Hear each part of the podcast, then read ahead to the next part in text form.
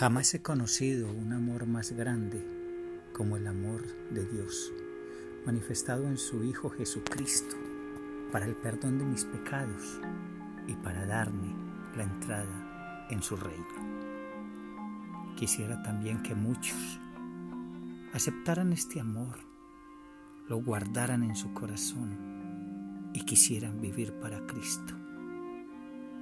Hay problemas, hay dificultades, la mano del Señor es todopoderosa para levantarnos y sostenernos y llevarnos hasta el final, porque Él lo que ha querido es guiarnos, es iluminarnos, es llevarnos a estar siempre con Él.